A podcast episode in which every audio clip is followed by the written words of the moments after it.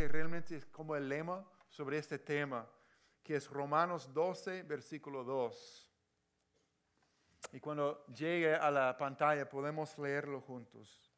Una, dos y tres. No os conforméis a este siglo, sino transformaos por medio de la renovación de vuestro entendimiento, para que comprobéis cuál sea la buena voluntad de Dios, agradable y perfecta. Amén. Y la otra versión, nueva versión internacional, dice, no se amolden al mundo actual, sino sean transformados mediante la renovación de su mente. Sean transformados. Vamos a estar hablando de la transformación, siendo cambiados por Dios. Amén. Como seres humanos, es evidente que queremos cambiar. Somos muy diferentes a, todas las demás cosas en la creación. Somos creación de Dios, pero si observamos en la creación alrededor, vemos algo único en nosotros. Yo no veo las, montañas, los árboles, los lagos, los animales, cualquier cosa que se pueda mencionar en la creación con esa tensión. Yo soy así, pero yo quiero ser diferente. Es esa tensión, esa lucha interior que Dios me ha creado así, pero yo, yo me siento inadecuado, quiero hacer otra cosa. Quiero cambiar esa, esa, cosa que, que, que, todo ser humano tenemos por dentro. Eh, que sea en cosas muy sencillas o cosas grandes. Yo estaba pensando en esta semana sobre un, momento cuando era, estaba muy chiquito, un niñito que todavía recuerdo mi, abuelita y mi mamá riéndose, riéndose. A mí, de, mí, porque yo, yo no sé lo que me ocurrió porque pasaba por mi mente ese, siendo niño joven, cito, pero yo me miraba en, el espejo y, y pasó por mi mente, wow, mis pestañas están muy largas. Me veo como una niña. Me siento incómodo. Y no, nadie me había dicho nada, solamente me viene a la mente al ver mis pestañas que estaban muy largas. Y a lo mejor es tiempo para recortar. Entonces yo encuentro unos tijeras y, yo me corté las pestañas. Imagínense cuando salgo, mi, mi abuela y mi mamá me, me ven y dicen, ¿qué hiciste, mi hijo? No, es que mis pestañas me parecían largas y decidí, necesitaba cortarlas. Y oh, imagínense, se reían, se reían de mí. todavía siento un poquito de trauma sobre este momento, cuando la manera que se reían, rieron. Pero yo sentía la necesidad de modificar algo de mí, ¿verdad? Yo encontré, hay una cita bien interesante de un autor desconocido que dice, cuando era joven quería cambiar el mundo. ¿Alguien en algún momento ha pensado, yo quisiera cambiar el mundo? Espero que sí. Cuando era joven quería cambiar el mundo. Descubrí que era difícil cambiar el mundo, por lo que intenté cambiar mi país. Cuando me di cuenta que no podía cambiar mi país, empecé a concentrarme en mi pueblo no pude cambiar mi pueblo y ya de adulto intenté cambiar mi familia. Ahora de viejo me doy cuenta que lo único que puedo cambiar es a mí mismo. Y de pronto me di cuenta que si hace mucho tiempo me hubiera cambiado a mí mismo, podría haber tenido un impacto en mi familia. Mi familia y yo podríamos haber tenido un impacto en, en nuestro pueblo. Su impacto podría haber cambiado nuestro país y así podría haber cambiado el mundo. Si estás aquí es muy probable que en algún momento te dijiste, yo quiero cambiar, quiero ser diferente. ¿Verdad?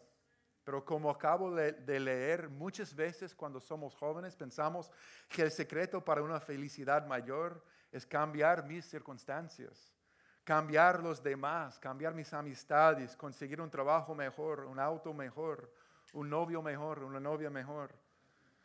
Luego queremos niños más responsables, vecinos más amables, un estilo de vida más agradable. Constantemente estamos en esta lucha. Pero al pasar los años, poco a poco nos damos cuenta que somos nosotros que tiene que cambiar. Pero aún con eso descubrimos que cambiar uno mismo es lo, lo más difícil o hasta parece imposible. Intentamos. Como seres humanos queremos cambiar. Eso es fácil a observar en la sociedad, en todo lugar. La venta de libros tipo autoayuda es un negocio de billones de dólares. ¿Por qué? Queremos cambiar, queremos buscar la forma de ser diferente, de ser mejor. Pero ¿por qué al nivel más profundo? ¿Qué es, qué es esta cosa dentro de nosotros? A diferencia de toda la creación, queremos ser diferente, cambiado, mejor. Hacemos metas y resoluciones. Y al ser honestos, al ser muy honestos, sentimos y tememos que no somos adecuados como personas. Todos. En cualquier momento o situación. Y por lo general, como papás, como personas, como cristianos, y tememos no ser adecuados o aceptados. Nos sentimos inadecuados y no tan buenos como los demás. Hermano, no, solo, no eres tú solamente, somos todos nosotros. Soy yo. Cuando nos casamos es cuando realmente nos damos cuenta de cuánto necesitamos cambiar, ¿sí o no? o por lo menos cuánto tu cónyuge necesita cambiar. Si eres tú el perfecto en la, relación. Pero si no logramos cambiar nuestro carácter, por lo menos podemos cambiar el color de nuestro pelo o bajar peso, o en mi caso poner peso, o cortar las pestañas. Podemos hacer algo, ¿verdad? Los filósofos y, sabios en todas las generaciones y lugares y culturas han luchado con preguntas como de cómo somos frente a cómo deberíamos ser, ¿verdad? Hay un sentir, o sea que hay un sentir de que no somos lo que deberíamos ser como raza humana, por alguna razón, ¿sí o no? Las demás criaturas, como dije, los animales, yo creo que no, aparentemente no luchan así con esa clase de preguntas. No, nunca he visto eh, ningún animal cambiándose el color de, de, su...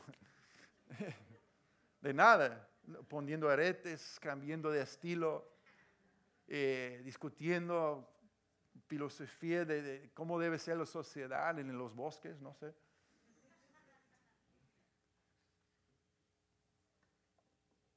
Solo hacen lo que fueron creados a hacer. Pero todos, todos, sean siendo creyentes o no, nos identificamos con lo que Pablo escribió en Romanos 7, versículo 15.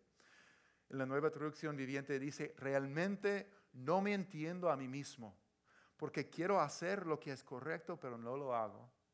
En cambio, hago lo que odio. O sea, no me entiendo a mí mismo. Yo, hago las cosas que no quiero hacer y las cosas que quiero hacer no lo hago. ¿Por qué? ¿Por qué esta lucha? ¿Por qué es así?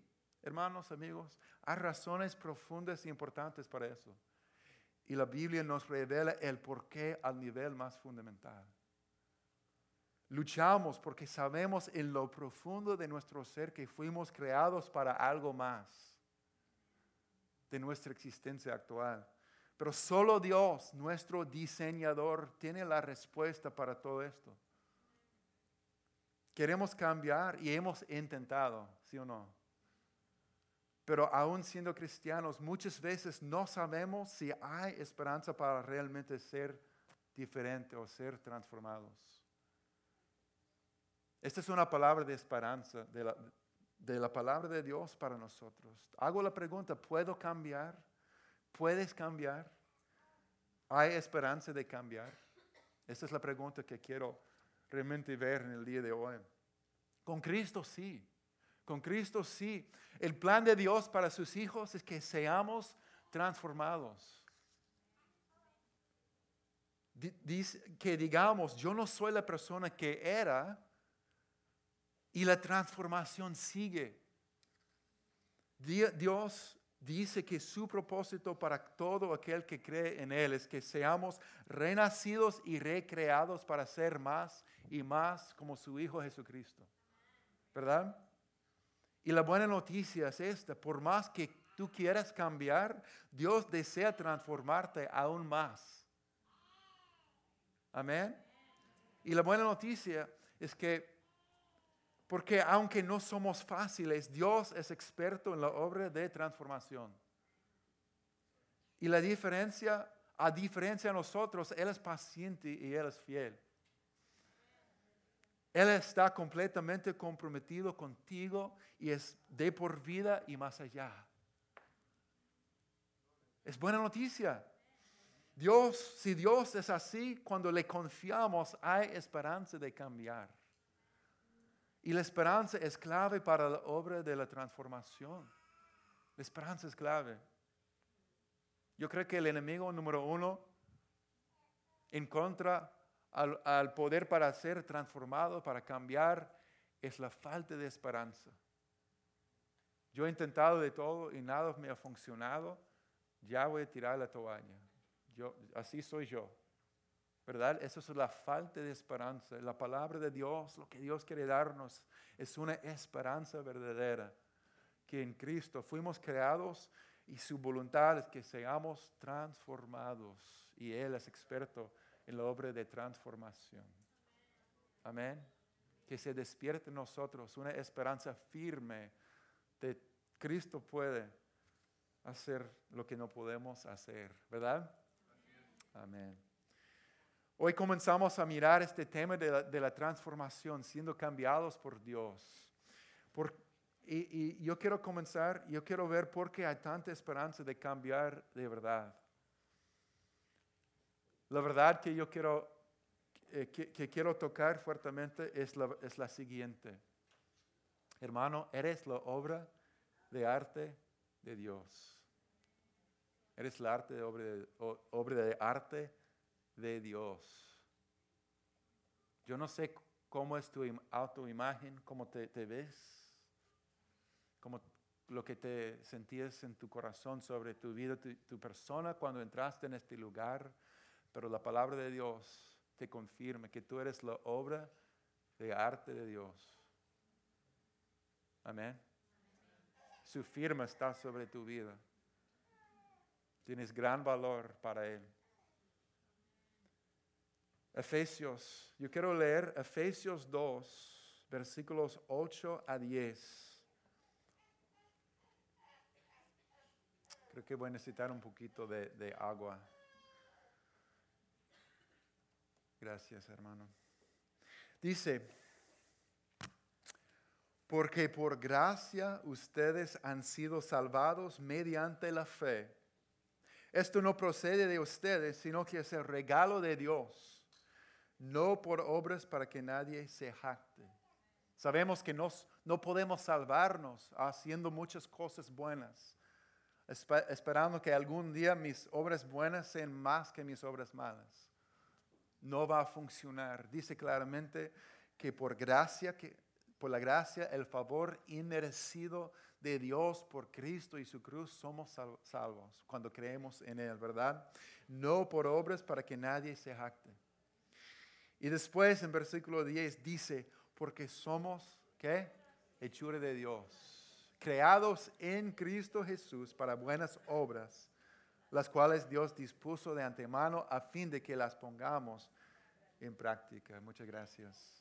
La palabra clave, hechura de Dios, hechura de Dios. La Biblia dice en la nueva traducción viviente que somos la obra maestra de Dios.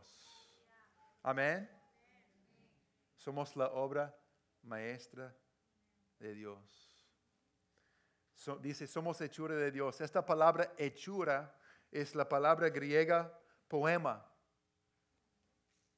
Suena como poema, poema o poesía, ¿verdad? La palabra designa un producto manufacturado, un diseño producido por un artesano. ¿Y quién sería ese artesano? Dios, ¿verdad? Poema hace énfasis en Dios como diseñador maestro en el universo como su creación y en el creyente redimido como su nueva creación. Nosotros somos el poema de Dios, su obra de arte. Eso es lo que quiere decir, eres hechura de Dios. Somos hechura de Dios creados en Cristo Jesús. Pero la cosa interesante, ¿qué clase de obra somos? Quiero abarcar esa pregunta. ¿Qué clase de, arte somos? Hay mucho tipo de arte, ¿verdad? Tú como obra de Dios eres un proyecto especial. ¿Algunos más especiales que otros? No, No, eres un proyecto especial, un proyecto de renovación y restauración. Amén. Un proyecto de renovación y restauración. Yo quiero eh, usar el ejemplo de una casa, una casa vieja. ¿Cuántos, eh, muchos están encantados con estos programas de televisión cuando sea Magnolia, verdad? Cuando eh, la pareja llega y encuentra una casa muy vieja que necesita una restauración, una, una renovación completa. Y, y, dentro de cinco días parece, hacen un milagro y sale como, oh my goodness, wow, mira, ese, es un milagro. Esa casa sale, sale, la mejor casa en todo que se ha visto por aquí en años. Sabemos que muchas cosas no ponen en, en, la programación, en el programa, porque sabemos que es un proceso un poco más fuerte, difícil y largo que vemos que sentados sobre el sofá en 30 minutos. Sabemos que es algo más, ¿verdad? Pero eso es un excelente ejemplo de la obra de arte que le interesa mucho a Jesucristo. Eh, yo vivo en Tacoma, en el sur de Tacoma, donde puedes encontrar un montón de casas viejas, de construidas en los años 1900, 1910, los años 20 y 30. La mía fue construida en el año, 1925. Algunas están hermosamente renovadas, pero muchas están todavía muy deterioradas. Y sabemos que hubo un diseño original y una construcción original en esos años. Eran casas bien construidas, ¿verdad? Sólidas, eh, con muchos detalles especiales, eran obras de arte en su día. Se pueden reconocer casas de esta época, ¿verdad? De craftsman houses. Pero lo, lo interesante, lo sorprendente, cada una es única. Ahora todavía se encuentran casas muy viejas y, deterioradas y sin una gran renovación, muchas veces así, están casi arruinadas estas casas. Tienen un olor raro. Yo, yo buscando casas hace dos años en Tacoma, entraba en unas casas bonitas por fuera, pero al entrar en esa casa tan vieja, había un olor de gatos que no, no aguantaba, ¿verdad? O otros olores interesantes como, wow, Dios sabe qué ha pasado en este caso en los últimos 100 años, ¿verdad? y, la gente de bienes raíces explicando amablemente, oh, eso se quita fácil.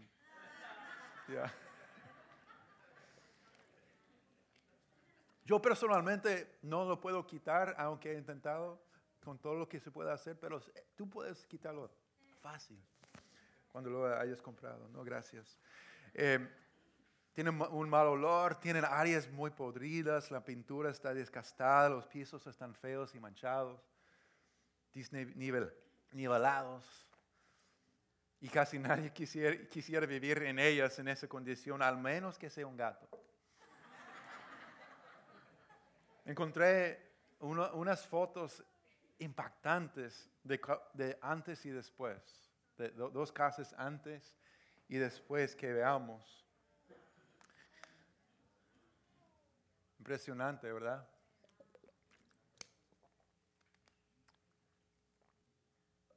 Wow. Lo interesante es que hay gente que miren esas casas y dicen, mira esa casa, qué bonita, me encanta, es un diamante en bruto.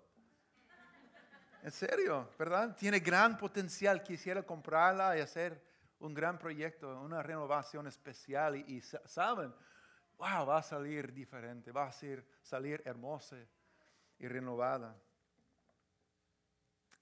La forma está allí, una idea de su belleza anterior y gente con un ojo creativo puede reconocer cómo puede ser. Quieren esa casa no porque está en buenas condiciones, no porque no porque no tiene un montón de problemas, sino porque lo que era y por lo que puede ser. ¿Verdad? Tiene gran valor, tiene propósito, pero necesita ser renovada y restaurada.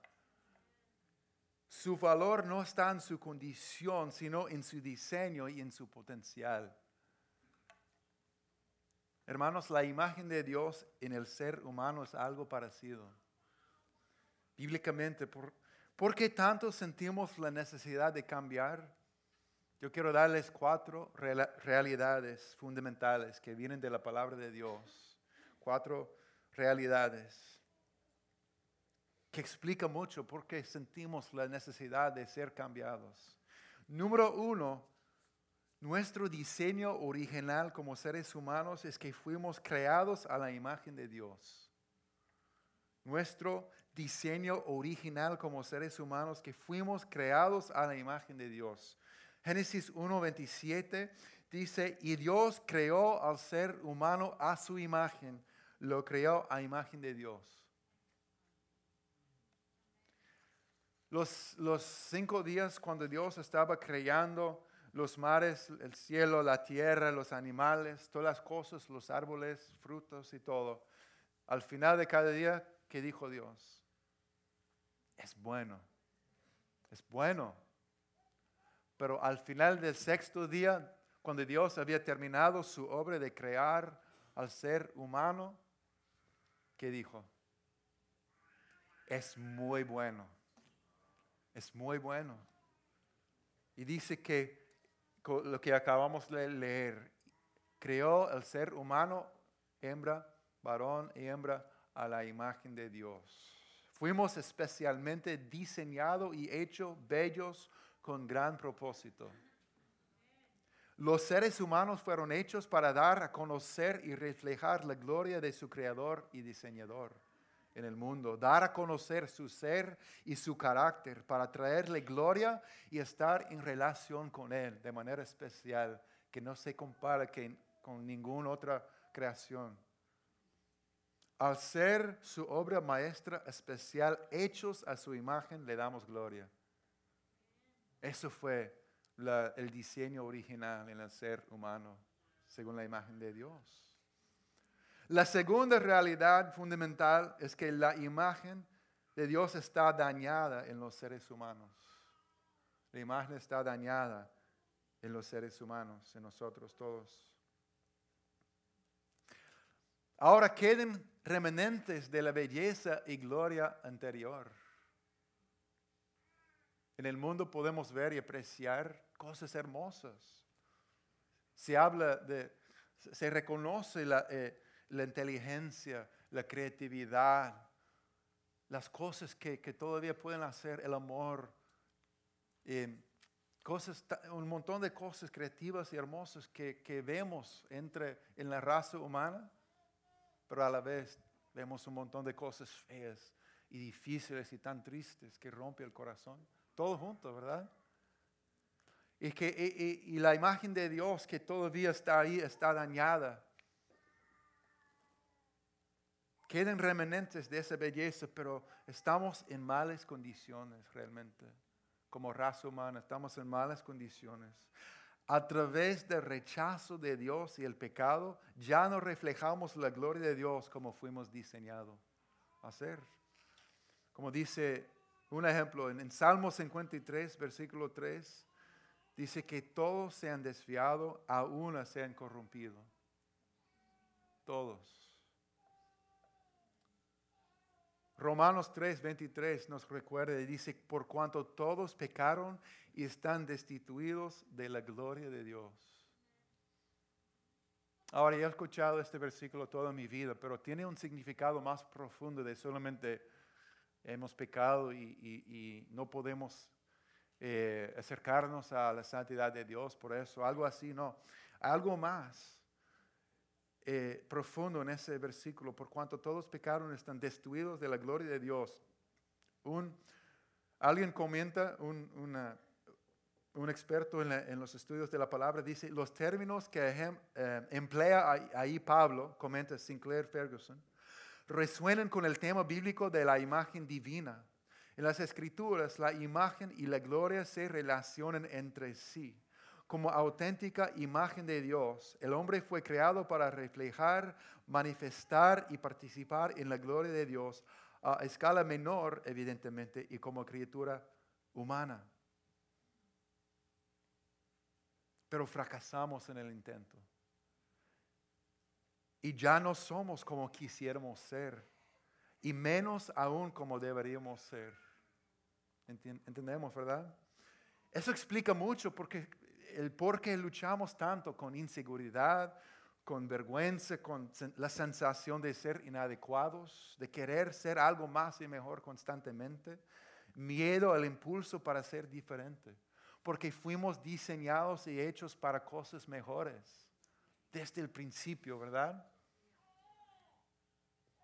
Y la cosa es que a veces tratamos de cubrir el daño con un poco de pintura o un ambientador o como lo hacen en bienes raíces con Photoshop. Esta es, este es verdad. Había una casa, hay una casa cerca de la mía, al lado casi, que ha estado de venta por meses y meses. Fue renovada completamente. Y creo que fue en el mes de noviembre o diciembre que salió otra vez de venta por internet con un, un pasto por frente, eh, frente ahí, un pasto verde, hermoso. Y yo miro por la ventana, está completamente muerto, con nada más que mala hierba saliendo por ahí, por todos lados. ¡Wow! ¡Qué bonito casa! Mira el pasto verde. Pero lo, chistoso es que, y, y, triste es que como seres humanos también pensamos como un poco de pintura otro olor o, con Photoshop, podemos ah, ser, ser mejor, pero solo estamos escondiendo los problemas, realmente, ¿verdad? La imagen de Dios en nosotros está rota y la imagen que se dañó tiene que ser restaurado en la humanidad, en, en mi vida, en tu vida. Pero ¿cómo? ¿Pero cómo? Es la gran pregunta. ¿Cómo? Se necesita un ser humano libre de pecado para restaurarnos, estar en medio de nosotros para restaurarnos. ¿Quién será?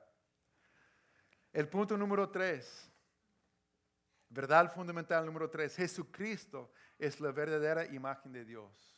Como ser humano, Jesucristo es la verdadera imagen de Dios. Hebreos 1.3 dice que el Hijo es el resplandor de su gloria y la imagen misma de su sustancia, hablando de Dios Padre. Como ser humano, Cristo, es el Hijo, es el resplandor de su gloria y la imagen misma de su sustancia. Según de Corintios 4:4 dice que el, el Dios de este mundo ha cegado la mente de estos incrédulos para que no vean la luz del glorioso evangelio de quién? De Cristo, el cual es la imagen de Dios. Wow. Jesús es la gloria del Padre. Él es quien da a conocer Dios al mundo. Es Dios en forma humana. Y Él muestra realmente lo que significa ser imagen de Dios y reflejar su gloria. Por eso el Nuevo Testamento indica que hemos de ser reflejo tanto de Dios como de Cristo. Y es así por ser Cristo igual a Dios Padre. Jesús hace manifiesto el plan de Dios para el cambio. ¿Oigan eso? ¿Oyeron? Jesús hace manifiesto el plan de Dios para el cambio. Es cuando Cristo viene a tu vida que la restauración de la imagen de Dios en ti comienza, ¿verdad? Cuando, cuando Cristo entra a tu vida, Y eso nos lleva al, cuarto punto fundamental al respecto que Jesús hace la obra de recrearnos a la imagen de Dios en Él. Jesús hace la obra de recrearnos a la imagen de Dios en Él. Jesús vino y viene a nuestras vidas para restaurar la imagen dañada de Dios en ti y en mí a través de una obra de transformación. Es cuando invites a Cristo a habitar en la casa de tu vida que la esperanza para el cambio comienza. Pueden ver por qué hay esperanza de cambiar. Si eres la hechura de Dios, la obra maestra de Dios, y Cristo viene a nuestras vidas para hacer la obra de, transformación, de restauración, de renovación, desde adentro hacia afuera. Ya dije que, que, Dios es el experto en la transformación, la restauración del ser humano, de mi vida, de tu, de tu vida. Ahora hay que entender que esta es la cosa. Hay que entender que, entender que Él no viene de, de, huésped, de visita, Él no viene de contratado, sino de dueño. ¿Verdad? Si, contrato uno de estos hombres talentosos aquí a, hacer una renovación en una casa mía, me toca decirle qué color yo quiero de la, pintura, todos los detalles, o mi esposa mejor dicho, qué color de pintura, qué estilo, muchos detalles, ¿verdad? Pero cuando Cristo viene, Él es el dueño. Él, decide todo, ya tiene un plan, Él tiene ya todo diseñado. Él es único y Él sabe el por qué y qué va a hacer, qué quiere hacer. No me toca a mí decirle nada, solamente qué es lo que tú quieres hacer con tu casa, Cristo. Viene a vivir allí, Él inicia la obra de restauración según su propio estilo. ¿Han tenido como esos amigos o amigas que, tienen un estilo único y bonito?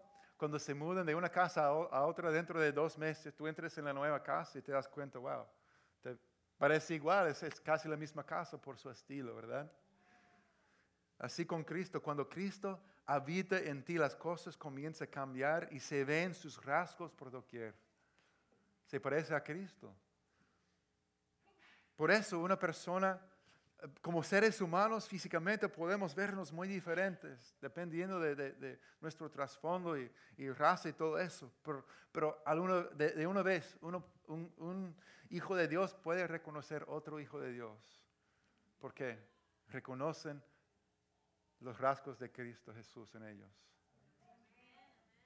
La noticia es que Cristo viene, habita en nosotros, comienza a cambiar y nos vemos más y más como Cristo. Es el plan de Dios para nosotros.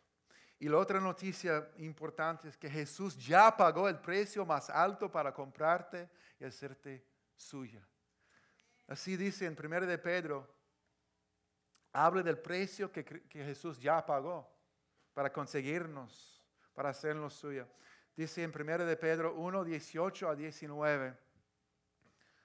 Podemos leerlo juntos. Como bien saben, ustedes fueron rescatados de la vida absurda que heredaron de sus antepasados. El precio de su rescate no se pagó con cosas perecederas como el oro o la plata, sino con la preciosa sangre de Cristo como un cordero sin mancha y sin defecto. Wow, gloria a Dios. ¿Qué precio pagó Cristo para tenerte? Sus propia sangre derramada en la cruz. La Biblia dice que si alguno está en Cristo es una nueva creación. ¿Qué significa para nosotros ser una nueva creación? Pues significa que somos recreados a la imagen de Dios. Significa que se nos da una vida nueva que nos permite crecer en Cristo. Y ser como Cristo significa ser semejante a Dios, reflejando su carácter y así su gloria y su imagen. Amén. Las huellas digitales de Dios están en sus hijos, su estilo, sus toques Eres la obra de arte de Dios. El propósito de Dios es recrearte según la imagen de su Hijo. Leamos eh, Romanos 8, 28 a 20. Dice, ahora bien, sabemos que Dios dispone todas las cosas para el bien de quienes lo aman, los que han sido llamados de acuerdo con su propósito. Porque a los que Dios conoció de antemano, también los predestinó a ser transformados según la imagen de su Hijo, para que Él sea el primogénito entre muchos hermanos. Sabemos, muchas veces hablamos de Romanos 8:28 que dice, ahora sabemos que Dios dispone todas las cosas para el bien de quienes lo aman. Pero realmente, ¿qué significa eso? ¿Por qué? Porque a, los que Dios conoció de antemano, los predestinó a ser transformados según la imagen de su Hijo. Dios puede, en otras palabras, Dios puede usar cualquier cosa para hacernos más y más como su Hijo Cristo para que reflejemos la imagen de Cristo en nuestras vidas. Amén. Las cosas buenas y las malas. Dios no es la causa de todo problema o dificultad que pasa en el mundo. No, vivimos en un mundo con pecado, tenemos, hay un enemigo, un montón de razones por lo, y, nuestra propia rebelión y, muchas cosas producen problemas y, dolor y tristeza en nuestras vidas. Pero Dios es el redentor que puede tomar ese, ese proyecto que parece casi que hay que tumbarlo y restaurar y levantar y usar todo para el bien de los que confían en Él para que seamos transformados según la imagen de su Hijo. O en otras palabras, que nos veamos más y más y más como Jesús. Tú eres el proyecto especial de renovación de Dios, su obra de arte. ¿Cuántos saben que eso es una palabra de esperanza para nosotros? Entonces, para repasar, ¿cómo, cómo es que Dios nos cambia? Primero te compra, ¿verdad? Primero te compra. Como leemos en, en 1 de Pedro fuimos comprados a precio de sangre. Sabemos que a veces las cajas más viejas tienen que ser condenadas y tumbadas, pero Cristo no vino para condenarte, sino para salvarte y restaurarte. Así dice Juan 3:17. No he venido para condenar al mundo, sino para salvarlo por medio de mí. Sino para rescatar, restaurar, aunque le, costó todo. Segundo, él cambia tu identidad. Te compra y cambia tu identidad. Ya no eres la casa abandonada. O la casa condenada o la casa em, e, e, embrujada. ¿Verdad? No, sino, ¿quiénes somos? Ahora eres la casa del constructor maestro. La casa bajo renovación, su hechura en proceso, una nueva creación. Me di cuenta cuando visitaba la casa que íbamos a comprar en Tacoma por primera vez que los vecinos estaban emocionados porque un proceso de renovación había comenzado y los vecinos estaban contentos ver que esa casa vieja y fea ya va a ser diferente, ¿verdad? Tienen una identidad nueva en vez de ser algo feo, es algo bonito porque se sabe que Dios, algo bueno está pasando dentro de ese lugar. Ya tenemos otra identidad, la casa del constructor, maestro, casa bajo renovación, una obra de arte en proceso. Y no solo tú, Cristo está en el proceso de edificarnos todos juntamente. Efesios 2, 21 a 22 lo declara dice que en Cristo todo el edificio bien armado se va levantando para llegar a ser un templo santo en el Señor. En Él también ustedes son edificados juntamente para ser morada de Dios por su Espíritu. Amén. También Dios tiene un plano para su proyecto de restauración. Ya tiene el diseño bien hecho. Ese plano es Jesucristo mismo, la imagen fiel de Dios. En lo exterior, tú te ves como tú te ves. ¿Quién eres?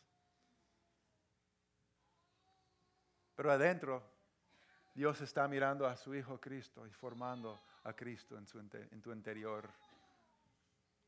Cuando nos acercamos a su presencia, su palabra, es cuando confiamos en Él y cuando lo, hemos invitado a venir a habitar y hacer la obra que hace. Amén. El plan es hacerte como Cristo, renovado según su imagen y su carácter. En donde Dios comienza el proyecto de renovación. Dice que va a sacar el corazón de piedra y poner un corazón de carne.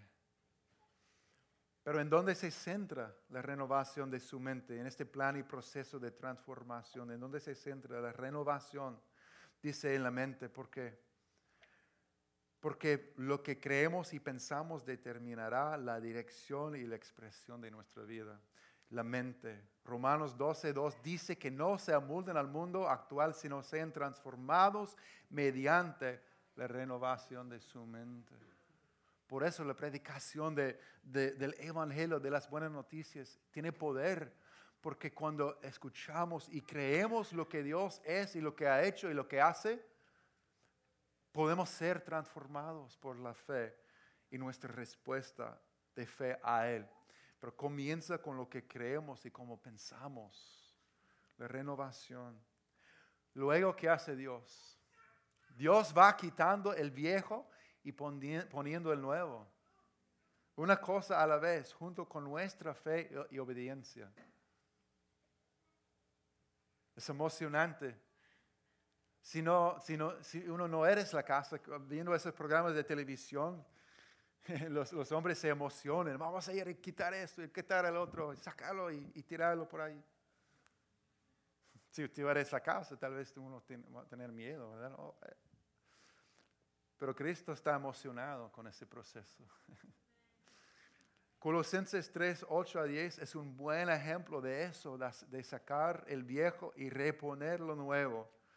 Y habla de nuestro estilo de vida y carácter en términos de quitar ropa vieja y sucia y poner ropa nueva. Otro ejemplo que se usa aquí. Dice, pero ahora abandonen también todo esto. Vamos a abandonar esa cosa podrida, ¿verdad? Enojo, ira, malicia, columnia y lenguaje obsceno. Dejan de mentirse unos a otros. Ahora se han quitado el ropaje de la vieja naturaleza con sus vicios y se han puesto el de la nueva naturaleza que se va renovando en conocimiento a imagen de su creador. ¿Ven cómo Dios va renovando la imagen del creador en nosotros, sacando lo viejo y pongamos lo, nuevo. Pero sigue en versículo 12, por lo tanto, como escogidos de Dios, santos y amados, revístense de afecto entrañable y de bondad, humildad, amabilidad y paciencia, de modo que se toleren unos a otros y se perdonen si alguno tiene queja contra otro. Así como el Señor los perdonó, perdonen también ustedes. Por encima de todo, vístense de amor, que es el vínculo perfecto. La primera lista de ira, malicia, columna, lenguaje obsceno, hay, otras listas en la Biblia así. Dice que eso es como lo viejo que, hay, que, que hay que sacar y tirar o abandonar. Tiene un mal olor, ¿verdad? Está podrido, está peligroso. Nadie quisiera vivir en ese ambiente.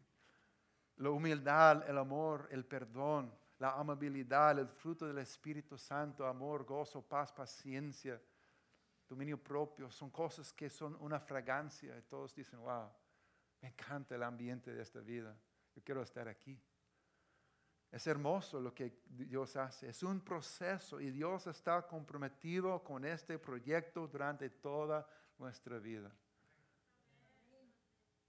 Aunque me, me siento dar, tirar la toalla en algunos momentos, Dios no, no, no, no tira la toalla. Él no. ¿Cómo sé? ¿Cómo sabemos que Dios es fiel y no va a tirar la toalla? Filipenses 1.6 dice. ¿Qué dice? Lo declaremos con esperanza, hermanos. Y estoy seguro de que Dios, quien comenzó la buena obra en ustedes, la continuará hasta que quede completamente terminada el día que Cristo Jesús vuelva. Amén. Es una promesa clara de, Dios que Cristo va a seguir la obra que ha comenzado. Él va a continuar trabajando día tras día tras día hasta que Cristo vuelva o que estemos en el cielo con Él. Si Dios está así de comprometido con nosotros, tenemos mucha esperanza de cambiar. Y el resultado de todo esto, eso es hermoso, hermanos. El resultado, una casa renovada no solamente es bella, no solamente es ese tipo de arte que uno puede ver, pero no, no tiene ningún propósito. No, también es útil no solo existe para sí misma, es un lugar que existe para servir y bendecir a la gente. Tiene un propósito especial. Tú también. Nosotros también. La presencia de Dios y su bondad habita en la casa de tu vida de tal manera que otros las experimenten también. Vale la pena el proceso. ¿Verdad? Vale la pena el proceso. ¿Quién eres? La hechura de Dios. La hechura de Dios. La obra maestra del Creador que está renovando la imagen de su Hijo en nuestras vidas. Quiero terminar con un ejemplo, una ilustración más que viene de la naturaleza. Volviendo al versículo con lo cual comenzamos, Romanos 12.2 dice, no os conforméis a este siglo, sino transformados por medio de la renovación de vuestro entendimiento. Otra versión dice, y no se adapten o no se conformen a este mundo, sino transformense mediante la renovación de su mente. No se amolden al mundo actual, sino sean transformados mediante la renovación de su mente. Hay dos palabras claves que quiero tocar el primero, la primera es conformar. Conformar. Dice, no que no se conformen. Conformar viene de dos palabras, con y, pueden adivinar, formar. Wow, excelente, son estudiantes de la palabra. Con y formar. Significa ser moldeado o formado por algo según, según un patrón o molde. ¿verdad? Con formar, formar, conformados. Hay una foto aquí que ilustra conformar. Ese, ese, ese, ese, ¿qué dice? Barro, pledo, no sé. Está, eh, cuando, eh, cuando esa persona quita sus dedos de esa cosa, va a tener una, una forma que, que eh, refleja los dedos ahí está conformado. Eso es exactamente lo que significa esta palabra, conformados. Formados por un molde, por algo. Y la verdad es que este siglo, el sistema de este mundo que no honra a Dios, las experiencias dañinas, los engaños de este mundo nos han moldeado de cierta forma.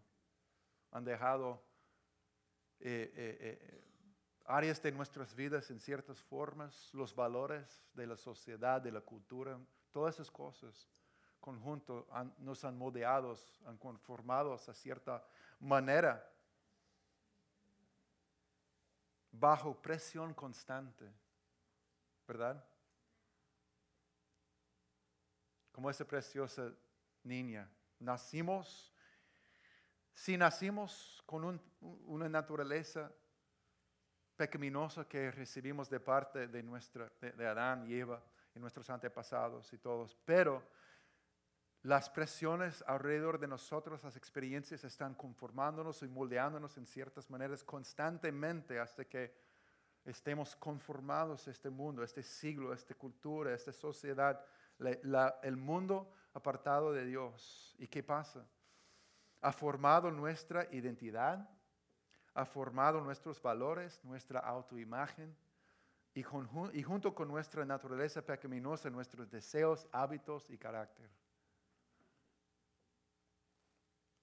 La imagen de Dios llega a ser muy deteriorada en nosotros.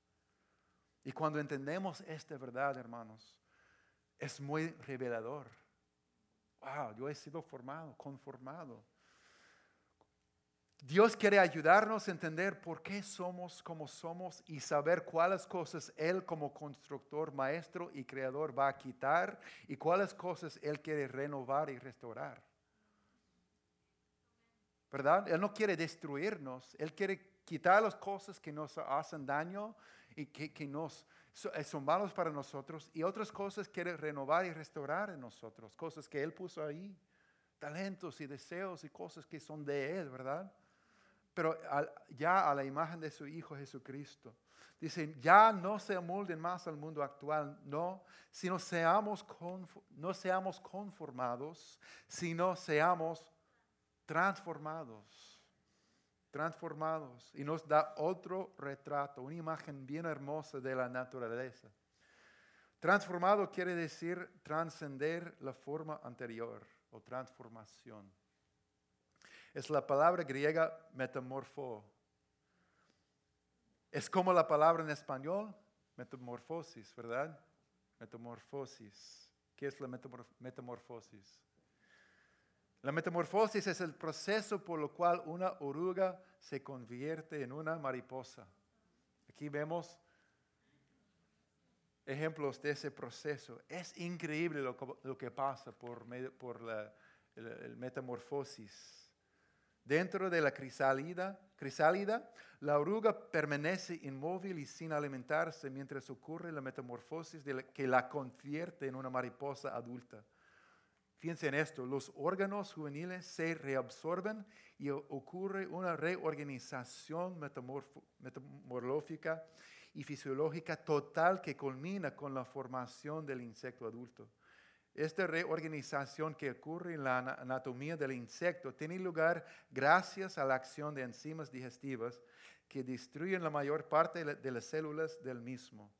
Así se desarrollan de forma progresiva una estructura de cabeza, tórax y abdomen con ojos compuestos, antanas, dos pares de alas, tres pares, pares de patas, etc. Pasado un tiempo que puede ser un par de semanas o meses, Dependiendo, de la especie de la que se trate, la crisálida se toma translúcida hasta que se, se resquebraja y sale la mariposa adulta. Literalmente las células se convierten en un líquido y todo se reorganiza. La criatura literalmente nace de nuevo. Yo estoy convencido que Dios diseñó este proceso para para enseñarnos la manera que nacemos de nuevo en Cristo, ¿verdad? Dice que somos una criatura nueva en Él.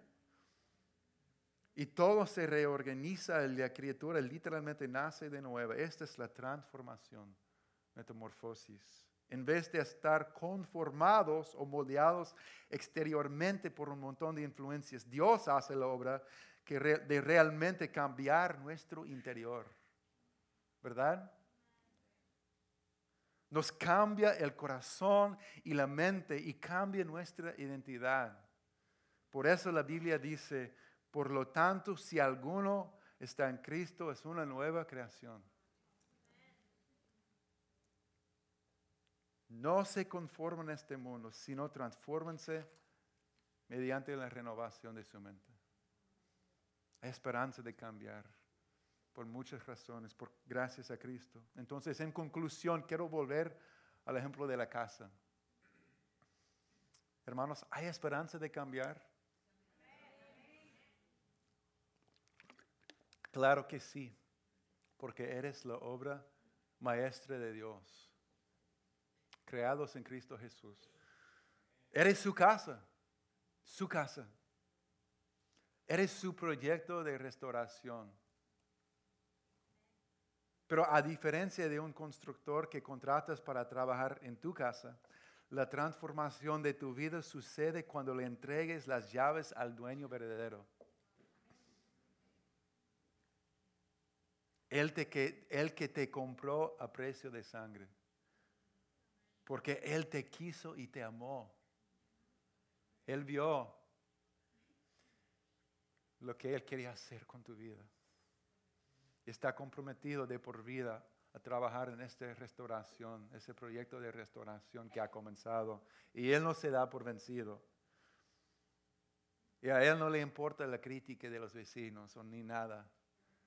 Solamente Él sigue trabajando, pero depende de, de nuestra fe y realmente nuestro, nosotros rendirnos a Él y su plan y su voluntad, su diseño, su poder en nosotros. cuando abrimos la, le abrimos la puerta de nuestra vida a Cristo, el constructor maestro, y cuando Él entra, dice que Él habita en nosotros.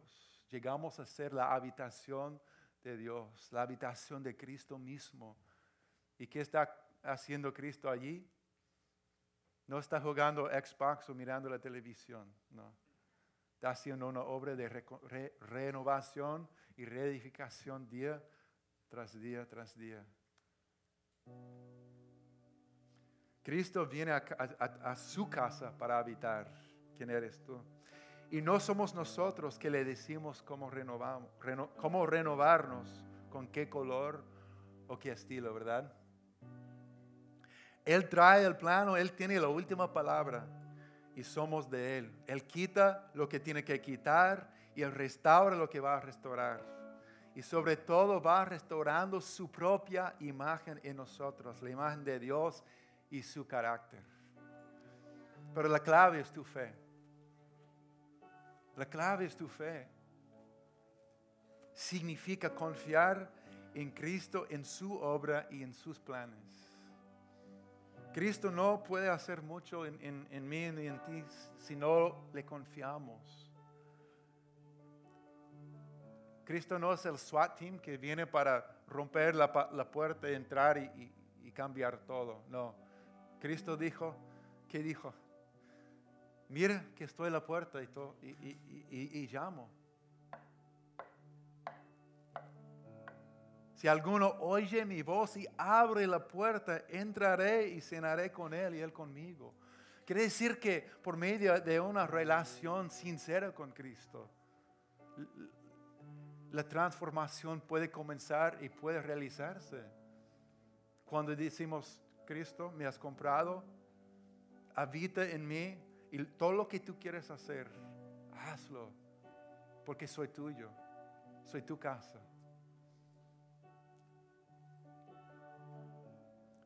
No sé si has visitado una de esas casas que se renten, se alquilen por tres días o una semana. Es divertido entrar y, estar allí como si fuera tu casa, pero siempre hay un closet cerrado con candado, hay unas puertas que, donde no hay acceso y uno piensa, ¿qué está ahí? Bueno, no sé, pero uno está curioso, ¿verdad? ¿Qué está ahí? ¿Por qué está cerrado eh, con candado? ¿Sí o no? Porque, y uno se da cuenta, yo no soy el dueño, estoy aquí nada más de visita por tres días, pero cuando Cristo entra y habita, es porque Él es el dueño que te ha comprado.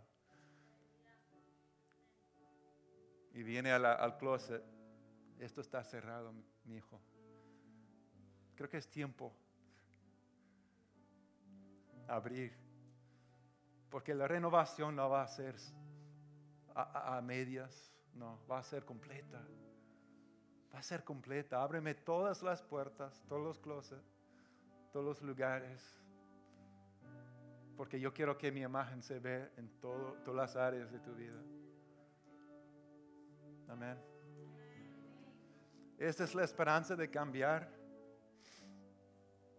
Pero tienes que abrirle y darle todo el permiso a, a obrar hasta en los más mínimos detalles. Hasta en los más mínimos detalles, ¿verdad?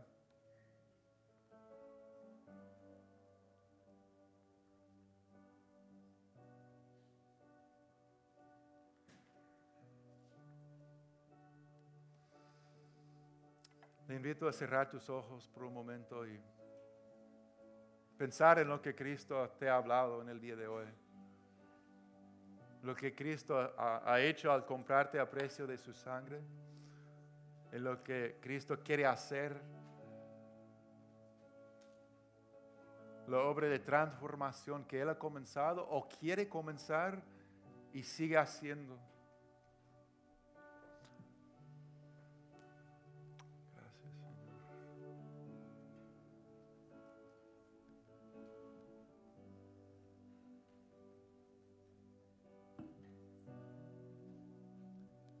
Y esta transformación tiene que todo de ver con cuánto le abres la puerta.